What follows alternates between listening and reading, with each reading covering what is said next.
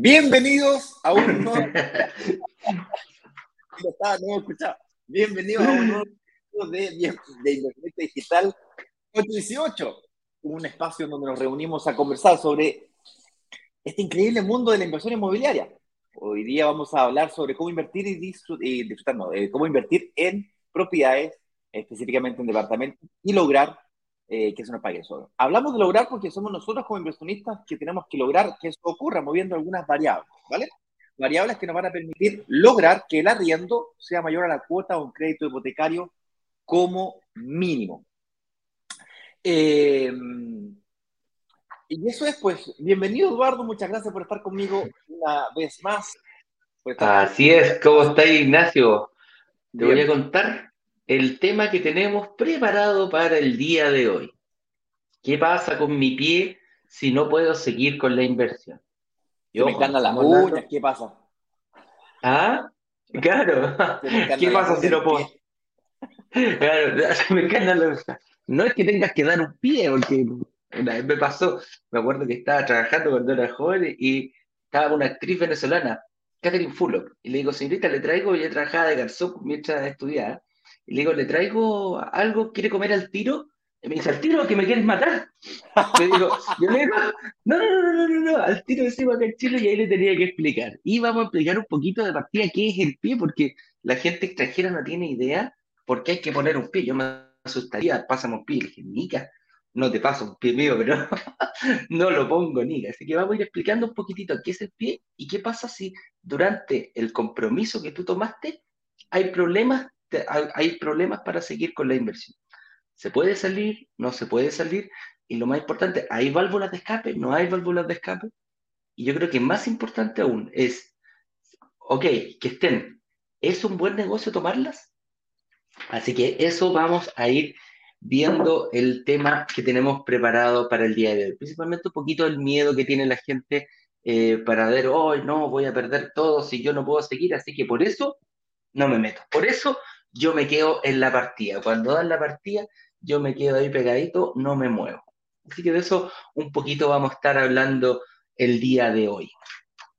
Así es, Eduardo, porque hoy día damos comienzo a la primera de dos semanas de calentamiento previos al workshop. Nuevamente comenzamos a a motores, nos ponemos allá. El workshop será una semana extremadamente intensa, por eso que se llama Desafíos de la Inversión Inmobiliaria. Es una semana muy desafiante. Es desafiante para nosotros, es desafiante para ustedes que tienen que de alguna manera eh, estudiar dicha información. Nosotros la preparamos y, nos hacemos un esfuerzo grande por, eh, por hacer, transmitir esa información de la forma más clara, precisa y concreta posible. Y para poder llegar mejor a ese momento, calentamos motores. Igual que la Fórmula 1, yo no sé si hubo carrera este fin de semana o no, Eduardo, tú la seguís bien de cerca. La Fórmula 1, tú sabes que ah, la próxima semana la Fórmula 1 en Sao Paulo, eh, estuvimos a punto de ir, pero al final nos, echamos, nos echamos para atrás. ¡Ah! En la Fórmula 1, eh, explica cómo funciona la Fórmula 1, Eduardo, pero... Bueno, se hacen, se hacen, en estos momentos la Fórmula 1 tiene dos días, que nosotros tenemos dos semanas, de, de, ¿cómo se llama?, de calentamiento, que pueden recorrer la pista durante una hora se llama prácticas libres. Y van viendo, van ajustando el motor, dan tres vueltitas más, le cambian los neumáticos, eh, arreglan los alerones, un montón de cosas. Pero práctica libre. Están haciendo, ¿cómo se llama? Están dando vueltas, nada más. Y después, eh, el día anterior a la carrera, que nosotros debería ser como nuestro workshop, ah, está la clasificación.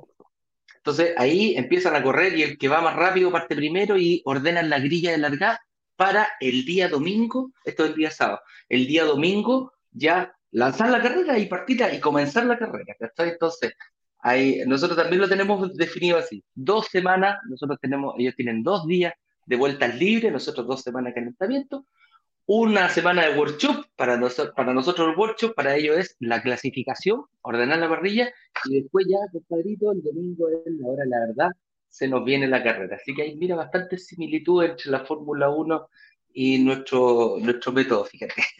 Así es, porque serán dos semanas en donde vamos a estar analizando, por un lado, eh, obstáculos, objeciones, mitos, leyendas, y por otro lado estaremos analizando atajos, aceleradores, em, y, maneras de lograr nuestro negocio más rentable. Entonces, por un lado, más seguro, y por otro lado, más rentable. Es un equilibrio de ambos mundos, ¿bien? Esto no se trata de hacer el negocio más rentable, precio, precio, ¡ah! y luego más riesgoso, ¿no? Tiene que haber un equilibrio entre riesgo, porque al final de cuentas la inversión inmobiliaria, la gracia que tiene es que es muy segura. Entonces tenemos que mantenerla como lo que es, una inversión segura. Además, tenemos invitados especiales, personas que de alguna manera ya pasaron por este proceso antes, que clase 1, que clase 2, que live, que, que el calentamiento previo, que la preinscripción, que el lanzamiento, no se entiende nada. Pues bien, le vamos a pedir que eh, nos cuenten sus opiniones respecto de cuál fue el proceso que ellos vivieron, dónde estaban antes, dónde se ven en el futuro, qué le dirían a alguien que viene entrando recién a esta comunidad, para que de alguna forma tú puedas, conociendo la experiencia de otros, vivir tu propia experiencia, sacar ventaja. ¿Ok? Es por eso que te hemos invitado aquí a Lorena Toloso, que yo la veo que está ahí en el backstage, está en su auto. Lorena, por favor, estacionada sin manejar, ¿vale? Si no, nos vamos a poder eh, conectar. Eduardo, da el arranque oficial para hacer pasar a Lorena a este estudio Así es, partamos. Como decimos todos los días, todos muy bienvenidos a nuestro programa Inversionista Digital 818. Aquí nos juntamos de una forma más entretenida, más día a conversar, pero no menos profunda, de algún tema referente a la inversión inmobiliaria. Hoy día, ¿qué pasa con mi pie si yo no puedo seguir la inversión?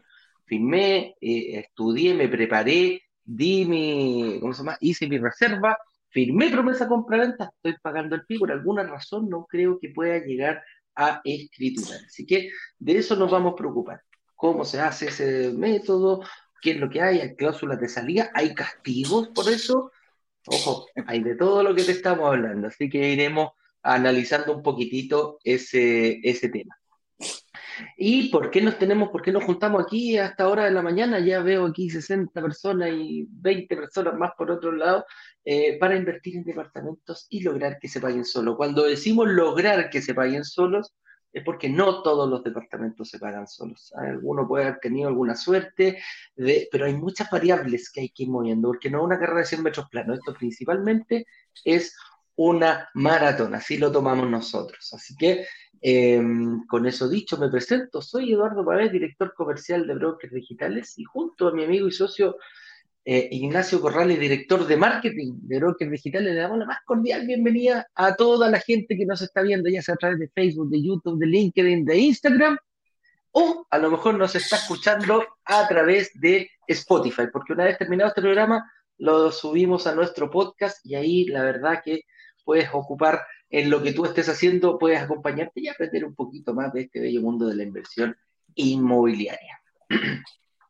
Genial. Entonces, vamos a eh, pasar a la sala. A la invitada del día de hoy, una persona común y corriente, vamos a conocerla, qué es lo que, a qué se dedica, eh, cómo se llama, cuáles son su familia un poquito, qué la detenía a invertir, qué fue lo que la hizo transformarse en inversionista, creo que vio que antes no lograba ver, eh, ¿qué le diría a alguien que viene recién llegando? Es por eso que quiero dejar eh, invitada a nuestro escenario, a nuestra sala, a, nuestra, nuestro live, a Lorena Tolosa. Corre video, señor director, y yo me salgo de Instagram para que la podamos escuchar.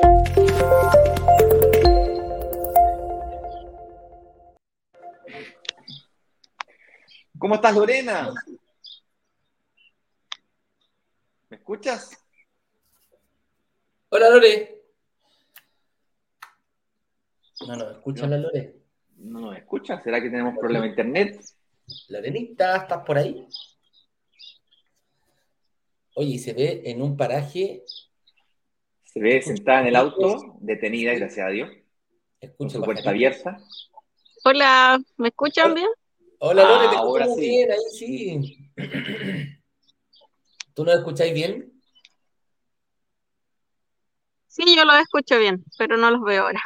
No importa, no importa. Lo importante es que nos escuchemos y tengamos eh, esa instantaneidad a través de.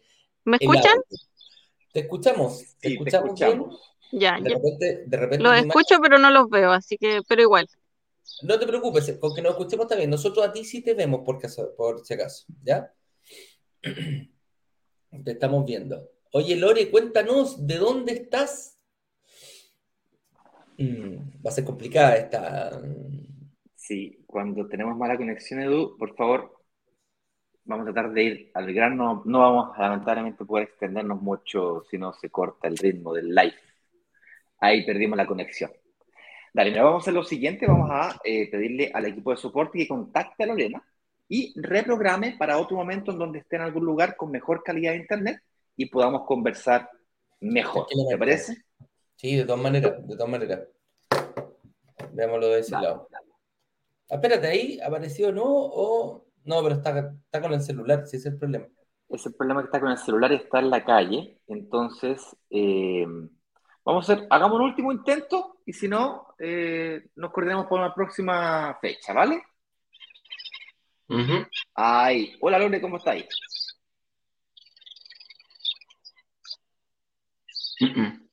No, no, lamentablemente Lore tenemos mala conexión.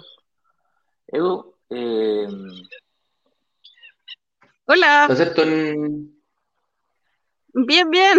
Hola, Estoy en el campo, por eso tengo muy mala señal.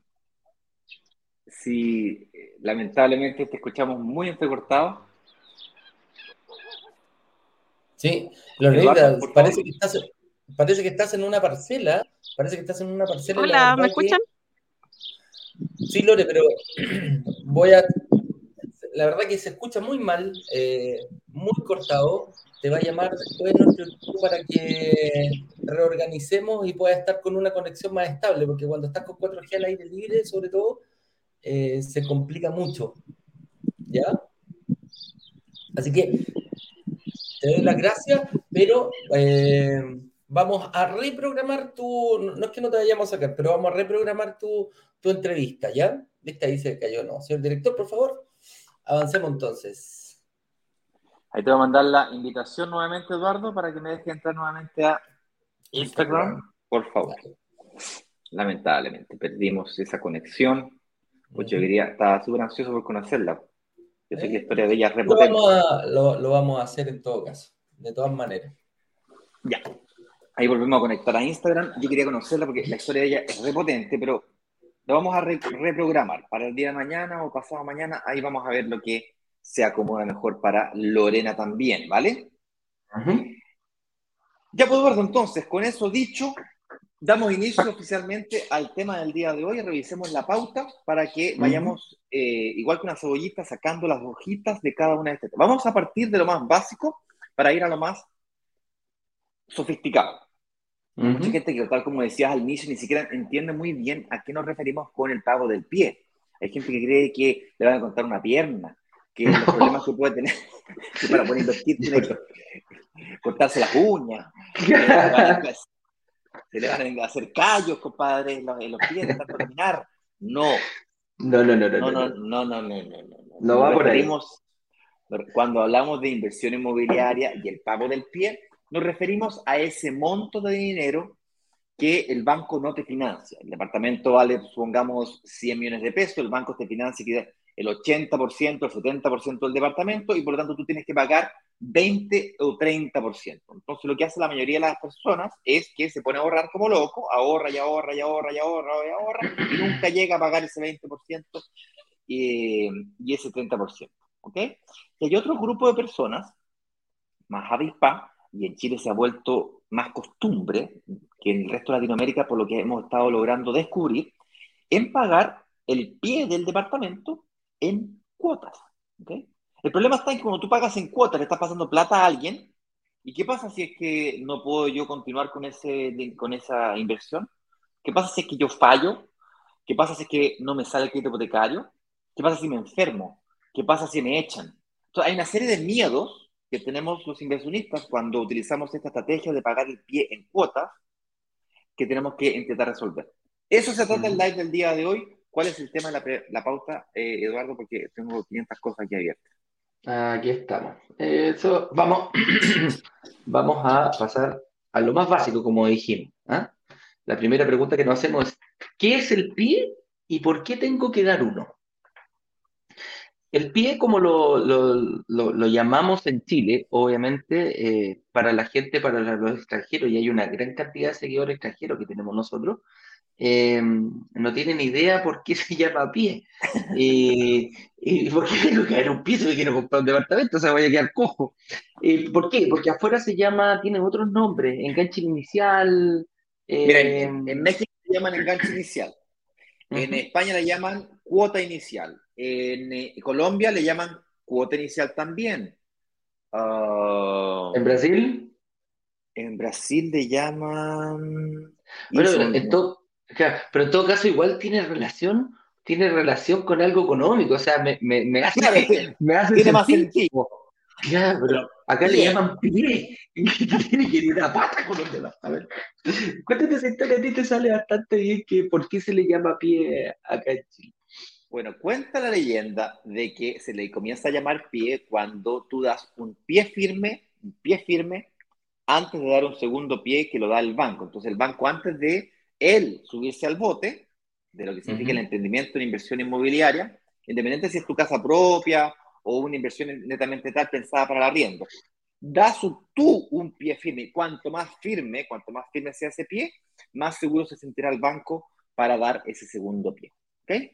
Em, para dar el paso definitivamente. El, paso, como cuando te estás subiendo un bote, estás en el muelle, te quieres subir un bote, imagínate un bote, si tú no tenías un pie firme, no puedes soltar el muelle porque no te subís porque estás, como inestable, ¿ok? Más o menos de ahí supongo que Cuenta la leyenda. Así dice, el mito, el mito urbano. Y principalmente, eh, es como decías tú, el enganche inicial es el compromiso, porque en este caso es cuando, cuando nosotros damos un pie, eh, es el compromiso que adquieres tú por ir a una propiedad. Y ese, ese compromiso, mientras más sólido sea, mientras más eh, robusto sea, el banco te acompañará en el apalancamiento cuando tú te toque pedir un préstamo, el, el, ¿cómo se llama? el crédito hipotecario. Tan vilipendiado en estos días por acá, por Chile, el famoso crédito hipotecario, eh, mientras más sólido sea tu, mientras más robusto, y ahí donde nosotros decimos las variables que tienes que ir viendo eh, y, cómo lo tienes que ir manejando, el banco va a poner el otro, pie, el otro pie encima y juntos van a dar el paso de realizar una inversión inmobiliaria. Entonces, por eso es principalmente por qué tengo que dar uno, qué tan robusto soy yo con respecto a mi, a mi eh, economía familiar o personal y también respecto al tipo de propiedad que estoy comprando, porque yo puedo decir, sí, no te preocupes, voy a dar un pie para me alcanza para pagar eh, eh, una casa de 15 mil, de 20 mil UF. Pero pues resulta que no te da el banco la plata para pagarlo. Pues, quizás tú decís, yo creo que puedo, pero no, no, no, no va por ahí. Entonces, se tiene que dar esta mancomunión de tener un pie sólido, hacer un esfuerzo inicial durante el periodo, que, ojo, aquí te, aquí te iba a decir, pagar el pie en cuotas no es nuevo, no es algo que haya salido no, no, es algo que haya salido ahora en los últimos años ni que lo hayamos descubierto nosotros. De hecho, nosotros cuando invertimos 10, 15 años atrás, también pagábamos el pie en cuotas. La diferencia era la cantidad, la diferencia en la cantidad de cuotas, ¿cachai? Y es lo mismo que nosotros nos hemos topado cuando, cuando, cuando nos, nos, vimos afuera, en el exterior. Tampoco se da mucho la cantidad de cuotas en otros países. Acá en Chile se optó por, hace algún tiempo atrás, de eh, pasar de tres cuotas. Yo me acuerdo que lo pagué en diez cuotas. Y estaba feliz de la vida, salí de la, de la sala de venta, así, como perrito moviendo la cola. ¡Uy! hice un tremendo negocio. Diez cuotas, viejito perro, me dieron. Y ahora hemos visto que las inmobiliarias dieron vuelta a eso. Eh, y hemos visto hasta 48 cuotas, 60 cuotas. Nosotros aquí lo que más hemos dado con alguna inmobiliaria son 53 cuotas, fíjate. 54. Eso es lo que. 54. 54 cuotas fue lo que más, lo que más dimos, que es un tiempo eh, importante para poder dar la cuota. ¿Y cuál es la gracia? Que al momento de ampliar la mayor cantidad de cuotas, más gente, eh, te queda una cuota más pequeñita, entonces quizás más gente puede acceder a, ojo, a pagar la cuota, a poner el pie, ¿ya? Y después viene la otra parte de buscar, buscar el hipotecario. Pero supuestamente, no sé, pues si tenéis que pagar 10 millones de pesos en 10 cuotas, cuotas de un millón de pesos, es distinto pagar esos mismos 10 millones de pesos en 48 cuotas. Te queda, mm, pasáis de un millón de pesos mensual a 200 luquitas y aquí no nos hemos ido dado cuenta en nuestra comunidad que esta gente, nosotros no. Ellos se dieron cuenta a través de, de, los estudios y todo lo que van haciendo que realmente sí podéis pagar y sí te puedes comprometer a dar una cuota mensual durante 40 meses, 45 meses, 48 meses, el tiempo que tú estimes conveniente para pagar el pie. Eduardo, déjame profundizar un poquito por qué tengo que dar un pie sobre la segunda parte de la pregunta, es por qué tengo que dar un pie, antes de hablar de eh, cómo se hacía antes y, cómo, y, quiero, y qué tengo que hacer para poder hacer mi inversión de forma segura y básicamente no perder mis ahorros ante la eventualidad que me pase alguna catástrofe de fuerza mayor que no pueda continuar pagando y bla, bla, bla, como decimos. ¿bien? Hay dos caminos aquí, o hay dos perfiles. Están las personas que quieren pagar pies para comprarse su casa propia y luego estamos nosotros, los inversionistas, que utilizamos la estrategia en inversión inmobiliaria para comprar la casa propia o viajar o asegurar nuestro futuro o sea lo que sea que tú necesites utilizar la herramienta o vehículo de la inversión inmobiliaria para llegar allí, le digo yo sea lo que sea que allí signifique para ti. ¿Ok? Entonces, vamos al ejemplo de las personas que quieren pagar su casa propia. Están obsesionadas con la idea de pagar cuanto menos pie posible, que esto es una cultura general. Suena inteligente decir, no, yo pagué menos pie, soy más inteligente que tú, me financiaron más. Eso no necesariamente es, así. De hecho, aquí intentamos predicar que es exactamente lo contrario. Te voy a explicar por qué. ¿Ok? Cuando tú das para tu casa propia un 10% de pie, es decir, te financian al 90%, desde un cierto punto de vista es bueno porque quiere decir que el banco confía fuertemente en ti. Que solamente con un pie muy débil, el banco se atreve a dar el segundo pie contigo. Débil porque si es que tú, tú no cumplieras tu compromiso de pago, el banco tendría que liquidar tu propiedad y aunque le rematara un 80% o un 70% de su valor, todavía le quedarías debiendo un 20 o un 30% del valor del dinero que ya te prestó lo cual para el banco es extremadamente riesgoso y consecuentemente, aquí viene lo malo del por qué tienes que dar un pie alto, cuando inclusive estás comprando para tu casa propia, es porque las tasas de interés comienzan a aumentar. Porque el riesgo es mayor para el banco. ¿Cuándo el riesgo del banco comienza a disminuir? Cuando al liquidar tu propiedad, él logra pagarse, por completo. Y eso es como mínimo el 20% de pie. Ojalá el 30% o mejor aún el 40% te volviste loco, Ignacio. No, no, no, no, no, no, no. O sea, no hay ninguna persona en Chile que tenga la capacidad de pagar. Está ahí la adolescencia, está ahí la adolescencia. Ahí es donde las cuotas comienzan a tomar importancia. Entonces, no es tan solo la, la, cantidad de cuotas, no es tan solo importante para dar una cuota bajita y que más personas logren invertir. Eso ya es una gran cosa, pero para aquellas personas que ya podían invertir, el tener más cuotas le, le permite dar o una cuota más alta para poder dar un monto de pie mayor porque si se trata de tu casa propia, mientras más pagues de tu casa propia antes de que te pasen un crédito hipotecario, menos crédito hipotecario vas a poder, eh, vas a pedir, crédito hipotecario que vas a terminar pagando tú. Por lo tanto, mientras menos plata le pidas prestada al banco de tu casa propia, mejor. Porque los intereses de esas hipotecas las vas a pagar tú. tú. Distinto cuando tú piensas para invertir, hay alguna gente, sobre todo los jóvenes hoy día, están viendo en la inversión inmobiliaria de departamentos de un dormitorio, un baño, dos dormitorios, dos baños, departamentos en lugares que ellos ni siquiera tienen intenciones de vivir jamás nunca. Gente de Santiago invirtiendo en Concepción, invirtiendo en Viña, invirtiendo en regiones, y gente de región invirtiendo en Santiago que jamás en su perra vida van a, vivir, van a vivir a vivir en esos lugares. Los compran, se compran uno, hacen un ciclo, después otro, dos, tres, cuatro, cinco, y de repente, pum, los venden y se compra su casa propia, pero al contado, sin deuda, o con una deuda muy chiquitita, chin, chin, ah. billete sobre billete, ¿ok? Lo usas como una estrategia para. ¿Por qué? Porque saben que cuando se trata de tu casa propia, para que realmente sea un sueño no una pesadilla, tienes que pagarla con la menos deuda posible. Y la deuda buena la utilizan cuando el activo mismo logra pagar la deuda. Entonces ahí nuevamente jugamos. ¿Cuánto pie tengo que dar para que el arriendo sea mayor a la cuota del crédito hipotecario? Que son una de las tres o cuatro variables que podemos manejar como inversionistas cuando pensamos en esto para utilizarlo como tal. ¿okay? Entonces, cuando tú das un 30%, solo para terminar la idea, cuando das un 30, un 40% de pie, se empiezan a producir ciertas cosas dulces, que básicamente la tasa de interés te comienza a bajar, el arriendo con el dividendo te queda una diferencia grande que te permite ir prepagando el crédito hipotecario, que aunque lo saques a 30 años o a 25 años, terminas pagando la mitad del tiempo porque fuiste abonando todos los meses. Entonces, se empiezan a producir una serie de cositas que son bastante interesantes. Yo sé que suena loco hoy día pensar en pagar más del 20% de pie porque mucha gente va a quedar afuera. Pero si tú no quedas afuera en esa situación, considera seriamente la posibilidad de prepararte para un 30% de pie. Si después, al momento de escriturar, te financian al 80% o al 85% y tú evalúas que el arriendo te queda muy similar al dividendo, la cuenta de crédito hipotecario, y te da la posibilidad de quedarte con un 10% de pie para un segundo ciclo, bueno, ese es el momento donde tú vas a decir qué haces. O das un 30, un 40% de pie, o te compras una segunda propiedad y haces un segundo ciclo rápidamente. Mucha gente se pregunta, pero ¿cómo saco un crédito hipotecario, un segundo departamento, un tercer departamento? No entiendo. Mi capacidad de crédito queda copada. Vamos a hablar de eso más adelante. Hoy día el foco está en el pie y de cómo hacer de esa plata que voy colocando al pie más segura para no perderla. Ahora sí, Eduardo, eh, no sé qué querías decir. Te, decir que, te, quería decir que justo dijiste una frase que hoy día salió en, un, en, en, eh, en el noticiario de la mañana, fíjate. Dijiste que el sueño de la casa propia no se transforma en pesadilla.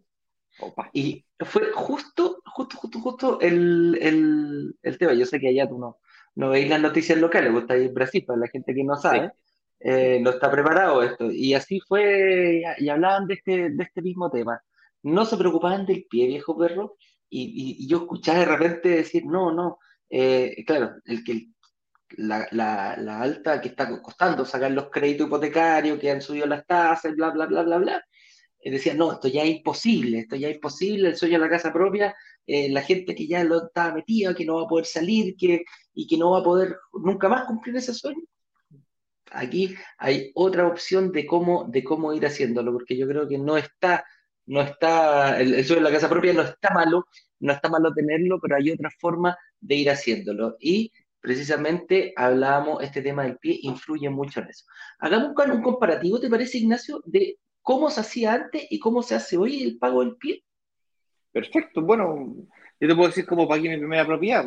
Hace 15 años atrás, casado casa quiere, fui y me compré el departamento más grande que mi capacidad de pago me permitía, inclusive veí prestado a mi padre, me tuvo que dar un aval y obviamente me compré el departamento en el lugar más caro Chile, porque claro, tenía que estar cerca de la red de contactos. Y tuve que pedirle el permiso al Papa, el Papa tuvo que pedirle permiso a Dios y Dios me otorgó 10 departamentos. 10 departamentos, perdón. 10 departamentos. 10 cuotas. Ah, Ojalá 10 departamentos. 10 cuotas. Y tal como tú, salí como perro moviendo la cola. Ahí estaba, pero feliz. ¡Uy! 10 cuotas. Cuotas como de un millón de pesos. Ganaba un millón de pesos, un millón ocho en la época. vivía con mi papá. Mi papá, claro, tenía una gran capacidad de ahorro. Eh, no me preguntes cómo lo hice.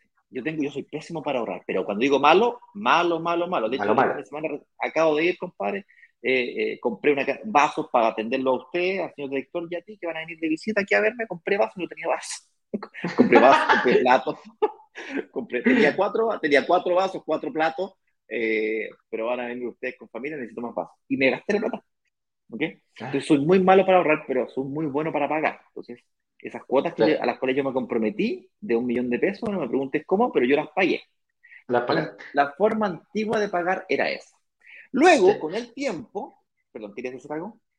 Sí, quería decir que yo, lo, yo hice algo parecido, pero al revés tuyo. Yo ahorré, porque ah, yo soy bueno para ahorrar, a mí me gusta ahorrar y, y, y tener eh, platitas y juntar platitas.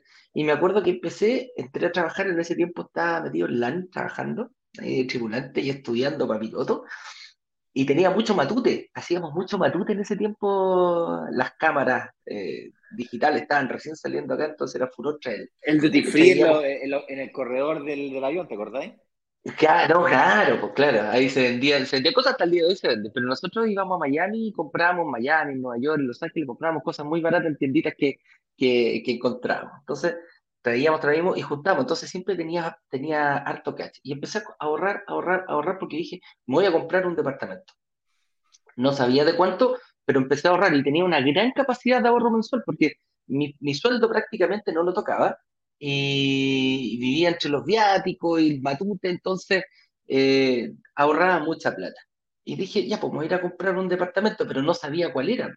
Y me pasó lo mismo que a ti. Lo que sí pude dar, el, lo, logré sacar en cuotas, pero yo tenía un, un, harto, harto ahorro y lo mezclé. Pues, pasé un poquito de, de, pasé mis ahorros y me quedaron 10 cuotas chiquititas eh, comparado con lo, con lo que yo tenía también pero ahí también fue, fue como otra, otro lado. Tú pagáis, preferís pagar que ahorrar, yo voy al revés. Yo prefiero ahorrar y pagué. Lo que sí, el que me gustó cuando al principio, cuando me entró este bichito de la de ah, me un departamento, fui para allá, claro, me demoré en ahorrar, me demoré en ahorrar cuando ya había ya el departamento estaba entregado, compadre, no había cero posibilidad de ese departamento. Y, empecé a buscar otro y dije, ya, bueno, me da lo mismo. Y ahí empecé a buscar, pero no me quedaron cuotas tan altas gracias al tremendo ahorro que tenía, fíjate. Nuestros abuelos, bueno, nuestros padres, sin embargo, tuvieron que pagar ese pie al contado. al contado. Eso, fue, cero, posibilidad. cero posibilidad. Y nuestros abuelos probablemente comprar la casa completa al contado, sin acceso a crédito hipotecario. ¿Ok?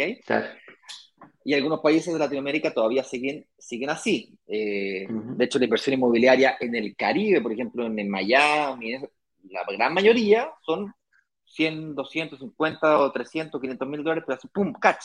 ¿Okay? Entonces, eh, eso ha ido cambiando con el tiempo y en Chile somos bastante pioneros.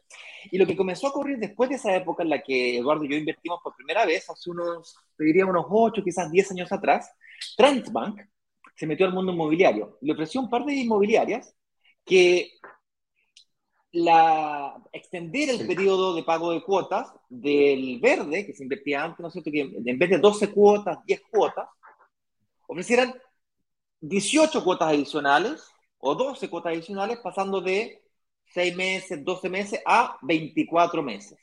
Y la gente que lograba invertir más en blanco, porque comenzó a llegar Internet, los brokers inmobiliarios, ¿no es cierto? Tú te juntabas con un broker que te decía que tenía un proyecto en blanco, en planos, que no sé cuánto, tenía 18 meses de construcción, 24 meses de construcción, más la tarjeta de crédito y 18 cuotas adicionales, llegábamos a 30, 36 meses. En 2017, cuando yo comencé en este mundo, una de las cosas que más me llamó la atención fue justamente esa. 18 o 24 meses de construcción del proyecto, más 18 cuotas con tarjeta de crédito. ¡Wow! 36 cuotas, viejo. Cuotas de 200, 300 lucas. Hoy día, si tú tienes una capacidad de pago mensual de 200, 300 lucas, te puedes transformar en inversionista inmobiliario hoy mismo. Adentro. No, que yo gano, viejo, eso es secundario. Te lo digo de verdad, viene en serio de forma muy responsable, te digo que tú tienes altísimas posibilidades de invertir hoy día si tienes una capacidad de ahorro entre 200 y 300 mil pesos. Si tienes más, mejor. Si tienes menos, y conversemos. Claro. No, pero yo gano, lo, que yo gano es importante, definitivamente que es importante, pero es manejable. Sobre todo que la inversión del crédito hipotecario, la, solicitud del crédito hipotecario, la vas a hacer de aquí a dos años más, de aquí a tres años más, cuatro años más. Entonces hay tiempo para prepararse para eso. Pero para el sí tienes que partir hoy día mismo. Entonces la pregunta que viene a, ah, eh, la continuación es, bueno, pero ¿qué pasa con... Antes de pasar a, cómo ahorrar, a cómo asegurar esa plata que le pasa a la inmobiliaria,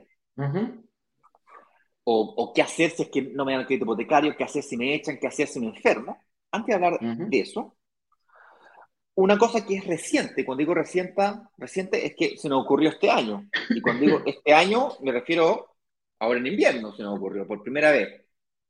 Y se nos ocurrió una idea genial, que es en vez de hacer lanzamientos de proyectos chiquititos, hacer lanzamientos de proyectos grandes, que tienen no un departamento o una torre, sino que tienen dos o tres o hasta cuatro torres. Entonces, un edificio lo entregan en 24 meses más, el segundo edificio en 30 meses, en 24, 32 meses más, entonces cada 8 meses van entregando. Entonces, la última torre la entregan en 48 meses porque la tarjeta de crédito es súper simpático, 36 cuotas. ¡Uy, qué simpático! Ya, pero cuando tú llegas a la cuota 24, en donde tienes que pasar la tarjeta de crédito por 18 cuotas adicionales, la inmobiliaria se da por pagada, la deuda de las 18 cuotas las tienes con el banco, el problema no es de la inmobiliaria, por eso te entregan las llaves. El problema es que cuando haces eso y estás sacando un crédito hipotecario al mismo tiempo que transaccionando con la tarjeta de crédito, tienes que tener mucho cuidado de primero sacar la, hipoteca y después de sacar la tarjeta de crédito. O después de transaccionar la tarjeta de crédito.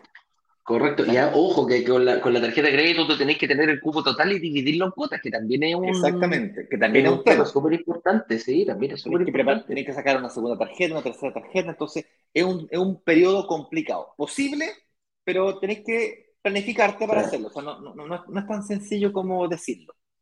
Entonces me ocurrió que, mira, si tú necesitas 48 cuotas, ningún problema, invierte en la, torre 4. No, que yo necesito 36 cuotas, perfecto, la torre 2 o la torre 3.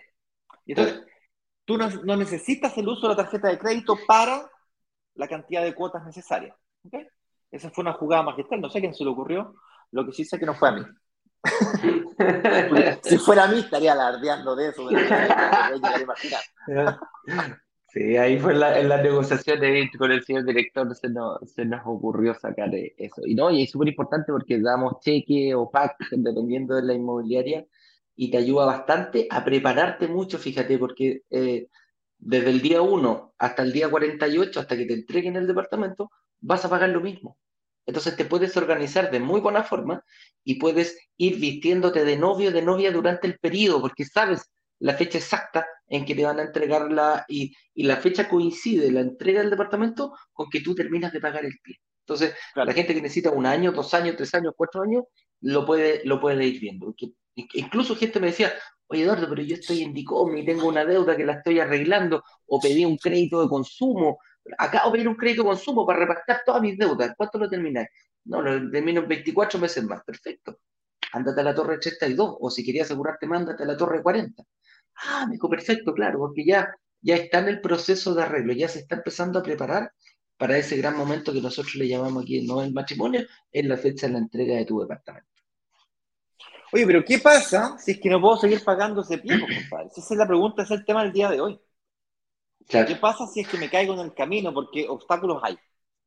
La vida no es pareja, no es lineal. No, y muchas veces lo que uno tiene planeado para el día, al día siguiente puede ir cambiando. Y aquí, y aquí mira, aquí hay que ser claro.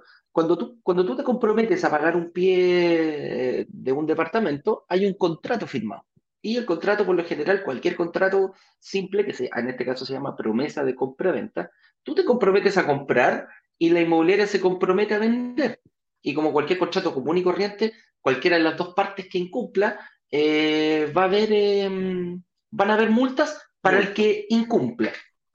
eso es no solamente en el, en el ámbito inmobiliario, todos sabemos que cada vez que firmamos un contrato, si alguna de las dos partes no incumple, va a haber alguna multa o sanción para la, para la parte que no esté cumpliendo. Aquí, en, este caso, tú me decís, oye, pero la inmobiliaria, si no construye, sí, si no construye, eh, tiene un seguro tomado que te va a devolver todo el dinero que tú pusiste, pero la cosa no queda ahí, pues la compañía de seguro la irá a cobrar a la, a la inmobiliaria, pues si me digo, oye, te devuelvo toda la platita, si digo, bueno, aquí hay algo, ¿cachai?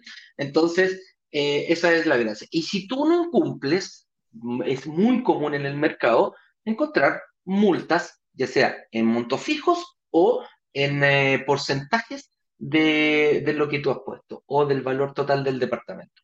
Me explico. Algunas inmobiliarias dicen si tú durante el periodo de que firmaste la promesa de compra-venta hasta la escritura incumples o tienes que seguir pagando, dice, ok, ningún problema, devuélvame el departamentito, ¿ah? eh, yo no tengo ningún problema que me lo devuelva, pero págueme 200 UF, 50 UF, 100 UF, cualquier el, monto que sea, o te puedo decir, ¿sabes qué?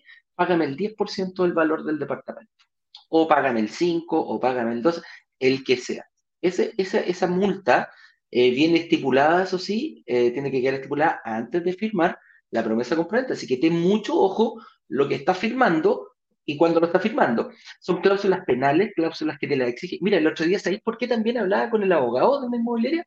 Me decía que el banco te exige, el banco le exige que haya, eh, que haya multas eh, para tener una mayor seguridad al momento de prestarle la plata para que haga la, para que haga la, para que haga el, edificio, fíjate.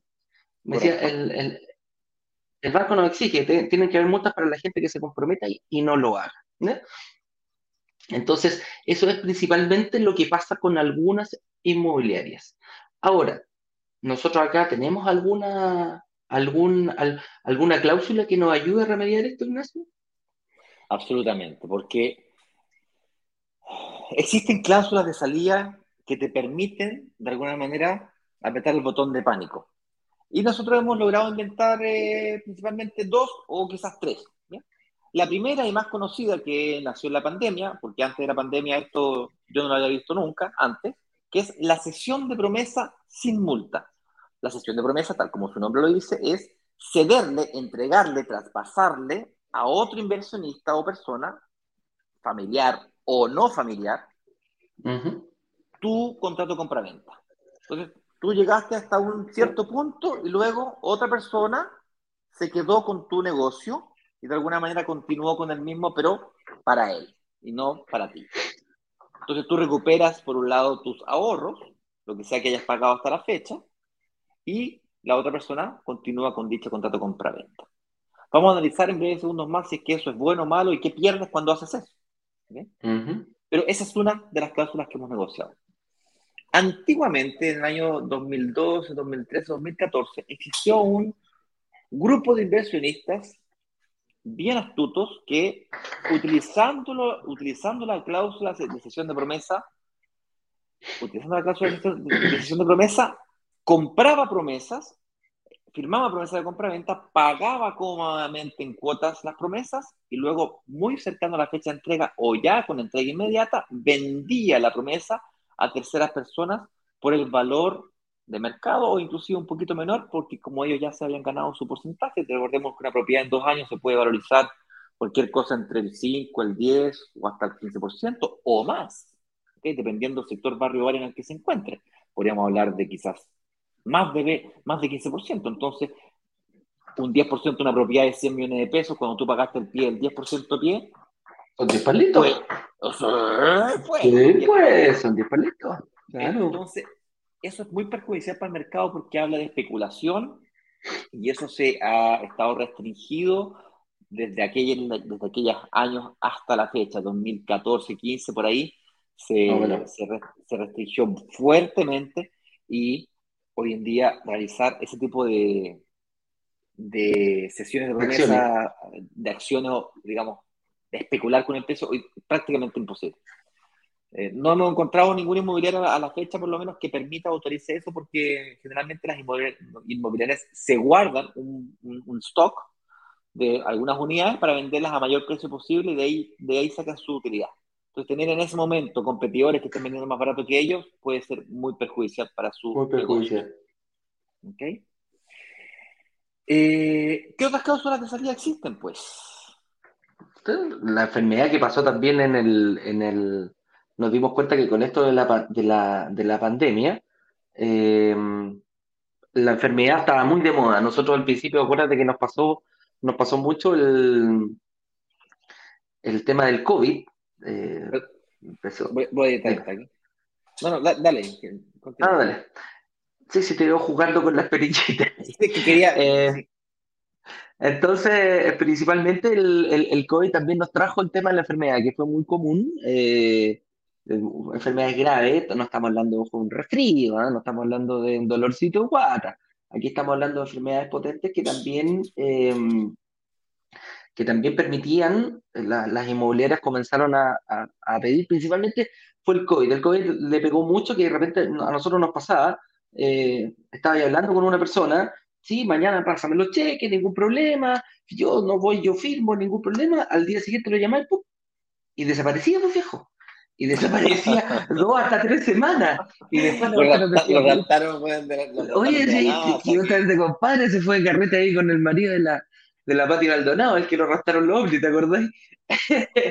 Entonces, que lo abdujeron, ¿ah? y dijiste, compadre, anda por allá, y pasó. Y empezó a pasar mucho que, claro, la gente tenía el periodo del COVID, le venía fuerte, hospitalización, todos sabemos lo que traía esta enfermedad, y eh, decían, pucha, ¿sabes qué? No puedo seguir porque tengo que endeudado con la clínica o tengo que pagar un montón de cosas, y las inmobiliarias también se pusieron algunas, ojo, nosotros no todas, y a nosotros se nos ocurrió también proponerle, oye, se entiende que, que, es una enfermedad grave, se entiende que es un, hasta, hasta ataques cardíacos, hemos tenido personas que pasado justo al momento de la firma dijeron, ¿sabes qué?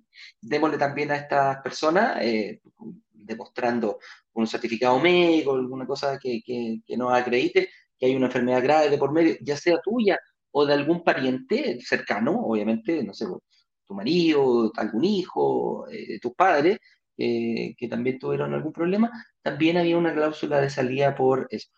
Yo no lo he visto mucho, no, no es algo muy común esto, Ignacio, no, no, no, mm. no es una cosa que todas las inmobiliarias lo tomen y lo, y lo hagan, lo metan dentro de la, de la promesa complementaria. Efectivamente, eh, no es algo tan común, nosotros de alguna manera eh, una de las cláusulas que usamos y que intentamos negociar en nombre de la comunidad y tal, en los últimos cuatro o cinco lanzamientos lo hemos incorporado. Pero tal como tú dices, no es tan normal.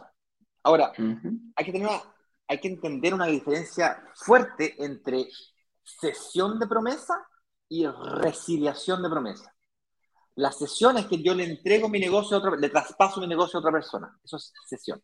Y resiliación es que el contrato queda nulo, se resilia, se elimina. ¿okay? Aquí no ha pasado nada, te devuelvo tu plata, y si es que hay multa por medio, te cobro la multa, o, lo que sea, y en el fondo aquí el contrato se, acabó. Entonces, la pregunta, tienes que tener eso en consideración, ¿vale? son, son, dos cosas distintas. La diferencia. Promesa, hay una gran diferencia. Es un detallito, pero importante. no es como que tú, ah, eh, voy a hacer mi promesa, devuelve mi plata. No, ceder promesa es, tienes que encontrar a otra persona que se quiera quedar con tu negocio. Correcto. Ahora, gracias a Dios vivo en una comunidad en donde hay una masa de inversionistas grande que eventualmente se podrían interesar en la promesa de alguien que firmó hace un año atrás o dos años atrás. Podría ser interesante para alguien. Hoy tiene que tener la plata, sí, para pagarla. Para pagar lo que sea que la persona haya pagado. Pero puede ser un buen negocio. Ahora, vámonos a justamente ese punto. Antes de ir a pasar a preguntas, si tienen preguntas, ya la pueden comenzar a hacer. La gente que está en Instagram, por favor, utilice el box de preguntas, no el chat. El chat se pierde. ¿Ok? Entre que sale y entra en persona, se pierde el chat. Usen el box de preguntas, que es básicamente esa como burbujita que hay con el signo preguntas en el medio, ¿vale? Y la gente que está en Facebook, LinkedIn o YouTube, que es mi red favorita, YouTube, pueden chatear y ahí está, el señor director eh, va a seleccionar las mejores preguntas para sacarlas al aire. Al final del programa les vamos a decir también cómo poder pedir una reunión de análisis gratuita y qué es eso de la reunión de análisis y cómo aprovecharse de esa, de esa posibilidad eh, para ti que estás aquí escuchando y que de alguna manera te interesa este mundo. ¿Bien? Esto está la última pregunta. Esto está en vivo, señor director. Pero antes de pasar a la pregunta, señor director, por favor, presta atención, por favor, anda, anda pajareando. Eh, Pero señor director, hago lo que hace Fabiana Altillanca. Buen día, hago lo que hacen. Muchas gracias, Fabiana. Damos nuestro mejor esfuerzo todos los días tempranito. Créeme que para mí, más que Ignacio, es un esfuerzo levantarme temprano. Eh, señor director, estamos jugando con los botoncitos, nos dejó la última pregunta ahí, que era la más importante. Eh, eh, señor director, permiso, ¿cómo voy a meter yo en esto? Y aquí, Ignacio, esta yo creo que es la última, la última pregunta que vamos a analizar. conclusión. Con, conclusión. Ok, yo me comprometo a pagar un pie, me comprometo, estoy pagándolo todo el tema, y resulta que en algún momento, que pasa mucho, oye, a mí me echaron de la pega o sufrí algo, compadre, yo me tengo que deshacer de todo aquí y reaccionas y quizás muchas veces sobre reaccionas, teniendo estas cláusulas de salida que te permiten eh, salir rápidamente eh, de, este negocio. Ok, ¿es bueno que estén? Sí, puedo, puedo eliminar las multas, puedo tratar de salir sin pagar. Ahora, es un buen negocio ocuparlas rápidamente sin poner la pelota al piso y, por cualquier motivo, como que te echaron, que, el crédito hipotecario te lo dieron a mayor, a, mayor, ¿cómo se llama? Te están dando un menor financiamiento. ¿Es un buen negocio ocuparla? ¿Me estás preguntando a mí? Sí, sí, te lo estoy haciendo como pregunta. Es que, ¿sabes por qué te lo hago como pregunta? Porque sé que tú viviste la experiencia con tu señora Claro. Eh, que, compadre, la mayoría de las personas dicen, no, compadre, esta cuestión llega hasta aquí, yo eh, desarmo esto y perdiste todo el periodo que tú pagaste, que no, lo, visualizaste, el periodo de construcción que pagaste el esfuerzo de pagar el pie. A mí me pasó exactamente lo mismo el año pasado. Bueno, digo a mí, pero en realidad le pasó a mi mujer. Eh, me, pasó exactamente lo mismo que le está pasando hoy día a mucha gente, que es que le cambiaron las condiciones comerciales de la noche a la mañana o en cuestión de, semanas o, meses, cambiar las condiciones comerciales. O sea, las condiciones comerciales hoy día para sacar un crédito hipotecario en Chile son eh, diferentes a las que existían hace seis meses atrás. Y me pasó lo mismo el año pasado, a mi mujer le entregaron un departamento que invirtió en 2017 en plena pandemia. Y en mayo del año pasado nos vimos enfrentados a la situación donde ella tenía que sacar un crédito hipotecario, en donde se había preparado para el 85% de pie, perdón, 85% de, eh, de financiamiento, con 15% de pie. Y dije, ah, cualquier cosa sacamos un 5% más. Yo me preparé, tenía unos ahorros ahí, estaba preparando para una inversión mía.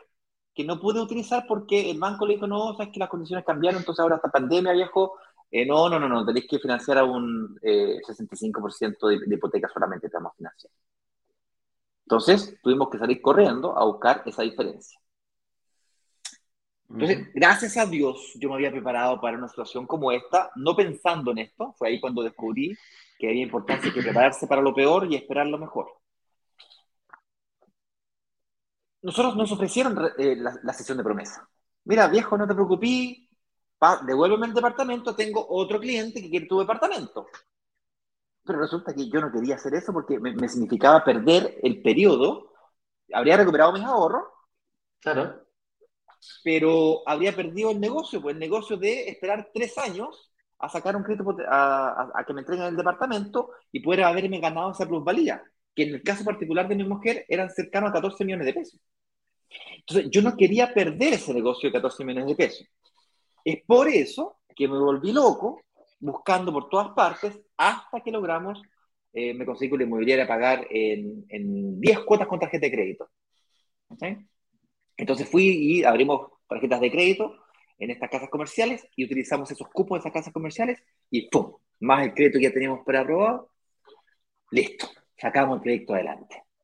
Pretendemos vender esa propiedad el próximo año, lo quería vender este año, eh, por cierto, el crédito lo sacamos con una tasa del 5,6%, negocio que quería renegociar este año, no alcancé porque tuve un problema al inscribir en el conservador de bienes raíces. Otro secreto que les quiero contar hay que tener cuidado cuando firmas la escritura compraventa, que el notario no se equivoque y no lo inscribo en el conservador de bienes raíces equivocado. ¿Ok? en mi caso me lo inscribieron en el conservador de bienes raíces de San Miguel, cuando, perdón, en el conservador de bienes raíces de Santiago, cuando correspondía al de San Miguel. ¿Okay? hay humanos detrás de todo este proceso que se equivocan. Bueno, larga historia corta, perdí como ocho meses entre que me di cuenta del error que recibí así que volver a firmar los papeles, más encima nosotros estamos acá, entonces hubo que sacar un permiso especial, tuve que viajar, firmar, oye, fue un, fue un, fue un cuento. Y cuando estaba listo para refinanciar, en octubre de este año, suben tasas de interés, los eh, volvimos a la misma. Seguimos pagando, o sea, estás pagando el mismo crédito, todavía no lo refinancié. No te conviene. todavía no refinancio, no me conviene refinanciar en este exacto momento, voy a tener que esperar hasta el próximo año. Yo creo que el próximo año vamos a liquidar el departamento, vamos a vender el departamento, vamos a invertir o en una entrega inmediata o en departamentos eh, en blanco, dependiendo cómo sea la situación del próximo semestre. ¿Ok? Así que cuidado con eso, porque no es tan buen negocio llegar y ceder tu promesa. Viejo, yo contra viento y marea a un mero. Es que yo no estaba dispuesto a perder esos 14 millones de pesos por ningún motivo. Es mucha plata.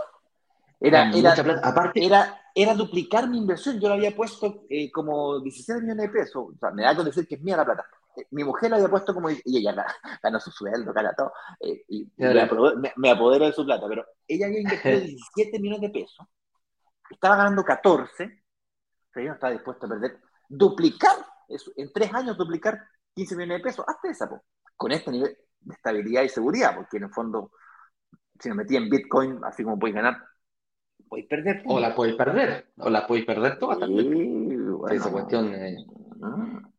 Así es, ahí sí Ahora sí, vamos a una pregunta, un poquito atrasado, pero vamos a preguntar. Vamos, vamos, vamos a preguntar. Señor director, está reiniciando, sé que las vamos a tener que elegir nosotros. Ah, no, ahí Bueno. Dice Fabián Tillanca, se borró mi pregunta, perdón, ¿cuál es el momento preciso para comprar un departamento? Me refiero a las etapas del edificio. Te la respondo bien cortito porque veo que hay muchas preguntas.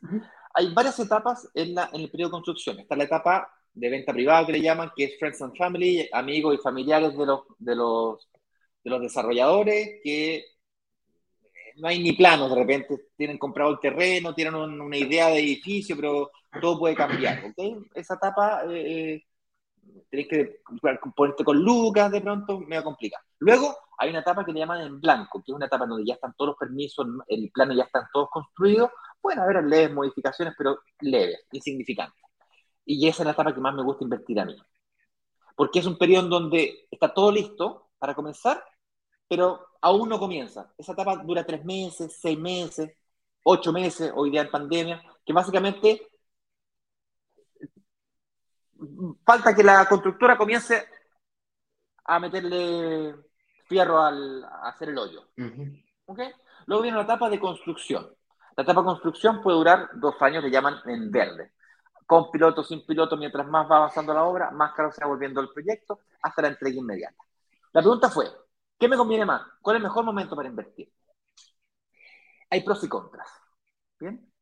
El, el pro de invertir en blanco es que tienes más tiempo para prepararte para el financiamiento.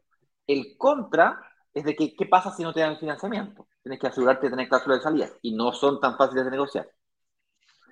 El, el pro de invertir en entrega inmediata es que el riesgo es menor porque pasando y pasando. Yo estoy aprobado para un crédito hipotecario hoy, a la tasa de hoy que siempre puedo renegociar, pero hoy estoy aprobado. Si yo estoy pensando, por ejemplo, a irme a vivir afuera, a estudiar o a vivir, a lo que sea, a hacer un posgrado, el momento de una entrega inmediata puede ser muy interesante. Si tienes ahorros hoy día, a lo mejor una entrega inmediata podría ser interesante. Si tienes capacidad de ahorro con ahorro, a lo mejor una entrega inmediata con una entrega futura al mismo tiempo podría ser interesante, porque hoy día saca ahí un departamento con hipoteca hoy día, saca una mutuaria para que no te aparezca el sistema financiero, ¿no? Otro con, con tu capacidad de pago mensual. Si quieres emprender, mira, yo de aquí a seis meses voy a, voy a, no voy a eh, Voy a me voy a renunciar porque voy a independizarme. En pandemia comencé con un emprendimiento que me fue bien, así que me voy a independizar porque ya no quiero volver a trabajar con y chao jefe. Bueno, para esas, esas personas que están bajo la era de una empresa pero lo van a perder porque, por su emprendimiento, les conviene la entrega inmediata porque van a perder, eh, van a necesitar esperar dos años para recuperar su capacidad de financiamiento, producto de que pierden el, no es que no puedan invertir, pero necesitan más historial, eh, entonces la pregunta, tu respuesta, la respuesta a tu pregunta es, depende. ¿Cómo podrías saber si te conviene o no? Yo te recomiendo que pidas una reunión de análisis para ver tu situación particular, tu caso específico. Y para pedir reuniones de análisis, el señor director va a compartir aquí en el chat el link directo para que puedas pedir esa reunión de análisis. Yo no sé si tú estás en la comunidad o no, eh, hemos compartido varias veces el enlace, si no, te voy a pedir que eh, hagas la vuelta completa y respondas a las preguntitas previas a entrar a la comunidad y luego pues pidas tu reunión de análisis como corresponde con un analista. No un vendedor, ¿eh? cuidado, son analistas financieros. Te toca. Vincent dice, ¿podrían dar un ejemplo de inversión con cifras para hacerse una idea más o menos, por favor? Sí, claro, supongamos un departamento de 100 millones de pesos. ¿Ok? El 20% de 100 millones de pesos son 20 millones de pesos. 20 millones de pesos dividido en 48 te va a dar aproximadamente 300 mil pesos. Un poquito más, un poquito menos. Luego, supongamos que el departamento tenga una plusvalía, lo compraste en blanco, de 5% anual. Son cuatro años. Supongamos, hagámoslo lineal para matemáticas simples. 5 más 5 más 5 más 5, porque son 5 millones de pesos del 5% de 100 millones, son 20 millones. Y tú en cuatro años pusiste 20 millones, duplicaste. Pusiste 20 con plata que ni siquiera tenías, comenzaste a ganar plata con plata que ni siquiera tenías. Y para cuando terminaste de pagar el pie, habrás duplicado tu patrimonio, porque tienes tus ahorros más lo que sea que se ha valorizado el departamento. Sacamos un crédito hipotecario cuya cuota sea de 300 mil pesos. Y el arriendo, 320, 730. Si das más pie y sacas una combinación de variables y el arriendo mayor al dividendo, ese dividendo se va a pagar con el mismo activo. Es el mismo departamento que va pagando ese mismo crédito hipotecario. Podrías comenzar a pagar un segundo pie. Y así podrías seguir. Haciendo ciclos y superciclos. Cada cuatro años invertir, en ocho años tendrías dos departamentos, en doce años tendrías tres departamentos. En quince años podrías vender y comprarte tu casa propia al contado. nunca quedaste endeudado. nunca, nunca, nunca, quedaste endeudado ni tú ni, ni, nadie más. No arrastraste para, por lo general, la casa propia no la compras 30 años. Así que esa es la ventaja de poder ir invirtiendo para después comprar. Ganaste 20, o 15 años ganaste con eso. Ah. Javier Mura nos dice, ¿cómo logran, ¿cómo logran enterarse de proyectos en blanco? Estuve buscando por donde digo departamentos en Doctor y portales inmobiliarios y no me enteré que había nuevos proyectos hasta que empezaron a trabajar las maquinarias. Así es, pues, Buen punto. esa, es la pega que hacemos todos los días. Negociamos con la inmobiliaria, hablamos directamente con la inmobiliaria, con los dueños, con los gerentes, dependiendo de cada inmobiliaria, con los arquitectos que nos van dando, nos muestran sus proyectos y ahí nosotros vamos negociando, le presentamos a nuestra comunidad y les vamos, les vamos, vamos negociando los proyectos que nosotros vamos lanzando encontrar departamentos en, eh, en, fases tempranas, créeme que no, eh, no es que las inmobiliarias digan, oye, voy a construir acá. No, amigo mío. Algunos los publican en sus páginas web y algunos ni siquiera lo publican porque durante ese periodo venden a, la gente conocida de ellos, a sus inversionistas, a sus amigos. ¿Por qué? Porque venden unas poquitas unidades, empiezan a trabajar y cuando ya empiezan a trabajar, el precio va aumentando. ¿sí? Quédate a, a, nuestras clases, ahí sale, métete al workshop y te va a quedar clarito durante todas estas dos semanas de preparación cómo van moviéndose las inmobiliarias en este sentido. Pero principalmente cómo lo logramos, nosotros, a, las inmobiliarias se acercan a nosotros y nosotros también de repente a ellos a ofrecernos departamentos para nosotros dárselo a nuestra comunidad. Eh, pero tú, Javier, puedes enterarte aquí con, con nosotros, aquí, con, un, con un broker inmobiliario.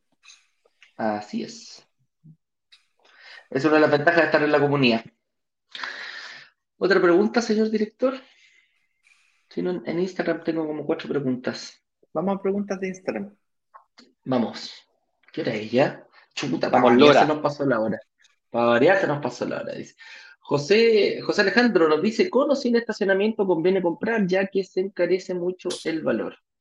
Buena pregunta, amigo José. Todo depende yo siempre digo, depende del estacionamiento, depende de las características del proyecto, depende si está ubicado, tiene una buena ubicación eh, frente a un metro, dependiendo de la conectividad del proyecto y también depende de la tipología. Muchas veces las, las, tipologías más pequeñas no es necesario un estudio, un, un dormitorio, un baño y ahí es como, no, no, no, no te marca mucho la diferencia. Pero si te vas a comprar un departamento de tres dormitorios, dos baños, un departamento ya más grande, por lo general tienes que asumir que va a haber alguna familia eh, en ese sentido. Si no te alcanza para poder invertir, está ahí justito y vaya a entrar, no te preocupes del estacionamiento. Juega, entre la inversión y no hay problema. Si lo puedes hacer, es un plus eh, para, ¿cómo se llama?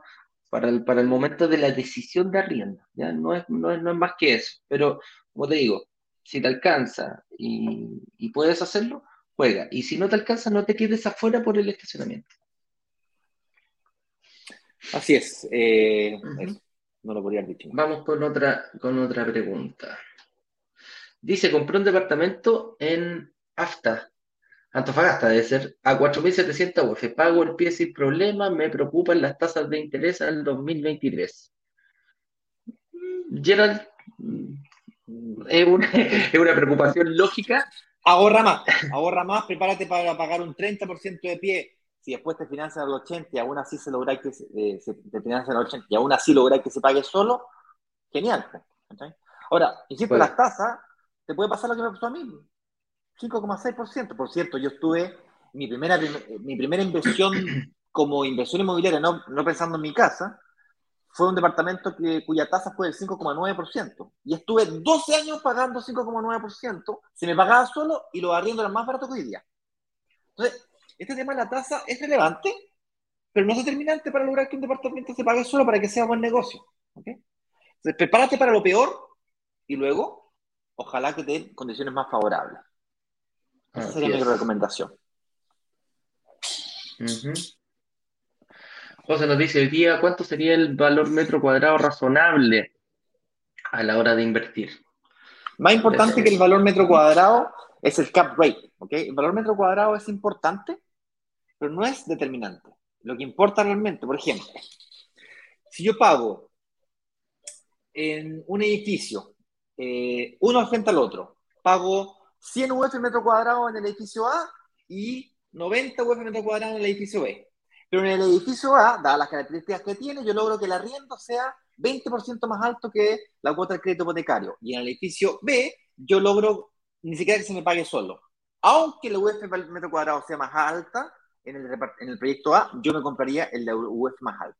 Generalmente, el valor metro cuadrado de UF más alta viene directamente relacionado con las terminaciones, con la calidad del proyecto, consecuentemente con la, con la calidad del arrendatario. Entonces, la variable valor UF metro cuadrado, insisto, es, es importante, pero no es determinante. Yo estoy dispuesto a pagar un valor UF metro cuadrado más alto con tal de hacer un mejor negocio. ¿Bien? Tal cual. Si tú quieres precio, precio, precio, precio, precio, precio, ándate a remate. Ahí sacas los mejores precios, pero más riesgoso que la cresta. Entonces, con tal de esa, obsesión de sacar un valor metro cuadrado más barato, pone en riesgo la calidad y las terminaciones, consecuentemente el arrendatario, te está encima una serie de problemas que quería evitar. tampoco con eso vaya a pagar caro. Tiene que ser un precio justo, un precio, un precio de mercado. Yo estoy dispuesto a pagar un precio de mercado, hasta un poquito más caro es que tú me das beneficios, cláusulas de salida y me das beneficios adicionales, descuentos, o me haces eh, garantías de arriendo, me ayudas con la administración del edificio, eh, ese tipo de cosas. Yo, yo soy más pro seguridad que rentabilidad. La, inversión inmobiliaria es un negocio de largo plazo. La gran gracia que tiene es la estabilidad que tiene. Por eso que yo la estoy utilizando para mi futuro, para mis hijos, para que cuando, cuando tengáis plata que podáis perder sin que te duela, ahí métete a la bolsa y a otro tipo de negocios que son más rentables y más riesgosos. Aquí buscamos seguridad. Así es. hacer un buen trampolín nada más. Una, una base sólida. ¿eh? digo trampolín para saltar más alto. ¿ya? Que tu hijo les ponga el trampolín mientras más arriba y ellos van a poder seguir saltando más arriba donde partiste tú. Ese es el objetivo. Esa es mi opinión. Oye, eh, Claro. Eh, no tengo más preguntas, señor director. Cerramos porque ya son las 9.25, así que eh, nos vemos mañana, amigos míos pide tu reunión de análisis gratuita. Es una tremenda oportunidad que no te la puedes perder porque el objetivo es que hagas tu propia estrategia. De repente uno puede tener algunas nebulosas, algunas consultas, algunas dudas dentro de, o crees tú que, que vas bien por ese lado, pero tener una reunión de análisis con un analista, un experto, ellos ya son, tienen mucha experiencia en lo que fue banco y mutuarios también, te van a dar esa perspectiva que tú hasta el día de hoy todavía quizás no la estás viendo. Y te van a decir, mira, si quieres conseguir esto, quizás tu estrategia está bien, pero tienes que hacer esto, esto, esto, esto, y por aquí nos podemos ir en un camino mucho más seguro. Así que brokerdigitales.com slash agenda sin ningún compromiso, amigo mío. Nadie te va a vender nada. ¿Y sabes por qué? No es porque no quieran, es porque no hay nada para vender el día de hoy. Nosotros nos preparamos y estamos preparando, estamos eh, haciendo fuertes negociaciones con inmobiliaria para cuando sea la fecha del lanzamiento. Así que hoy día en Broker Digitales, si tú quieres comprar un departamento, no hay, eh, no hay nada nuevo para poder comprar. Hay que prepararse bastante bien en el workshop. ¿Ya? Esto es como eh, la Fórmula 1 que estabais diciendo el que es como entrar a pit, diste una vuelta y, y, vaya una pequeña falla. Y un, ajuste de alerón, un ajuste de alerón ahí, un cambio neumático de pronto. Y, después, ojo, y después podí, y podí ingresar de nuevo, porque puedes pedir otra reunión de análisis si te quedó con duda. Quedaste con duda en la primera, no hay ningún problema. Lo que sí, las personas que reserven están obligados a pasar por el PIC. Están obligados a tener una reunión. No es que ellos van a querer si tú quieres, al momento que hagamos el lanzamiento, tú reservaste, estás obligado a tener una reunión con nuestro analista. Por eso te digo que en estas prácticas libres que le llaman la Fórmula 1 y nosotros nuestra semana de calentamiento, compadre, podría hacer las reuniones que tú quieras las veces que quieras. Lo importante es que te, comprometas y eh, llegues a la reunión puntualmente. Así que eh, con eso dicho, nos vemos mañana. Un abrazo grande, comunidad. Cuídense mucho. Saludos a toda la gente, tanto de Instagram y de, eh, de YouTube acá como nos siguen. Nos vemos. Que estén bien. Chau, chau.